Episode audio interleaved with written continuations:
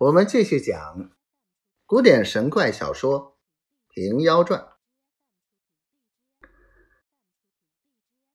原来在洞中时，手忙脚乱，心神恍惚，只像黑隐隐的有些字迹一般。如今看时，原是一张素纸，何曾有一点一画？每张简看都是如此，弄得担子和尚。目瞪口呆，手瘫足软，这场没性不可形容。想着见神见鬼，这许多时都是瞎账，受了三番辛苦，险些误了性命，直退无缘，一两行也侥幸不得。前两番虽是空行，还是个不了之举，今番绝望。再没个题目做了，发个恼，把这纸张撇作一地，转思转苦，心下酸痛起来，泪如珠涌，不觉放声大哭。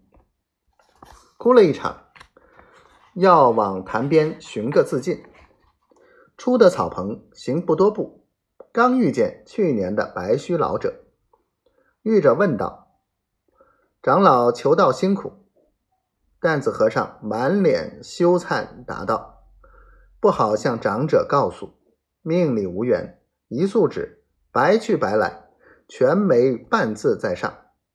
似此薄命，不如死休。”说罢，泪下如雨。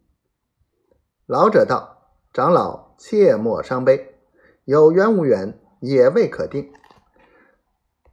这天书既不由笔临墨刷。”字迹从何而来？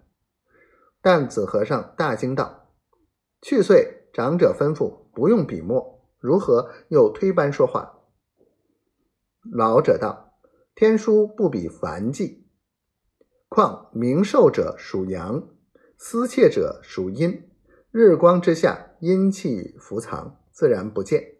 此阴阳相克之理，要变得有缘无缘。”须与戌亥子三个时辰，择个月盈之夜，在旷野无人处，将纸向月照之，隐隐有绿字现出，这便是机缘已到。若没字时，便是无缘了。担子和尚如梦方醒，如死复生，道：“多承长者指教，只今晚不知有月否？”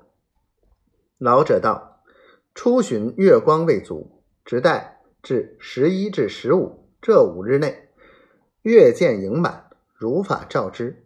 若见自己，便将笔墨一样描出。老汉临期又来相会。”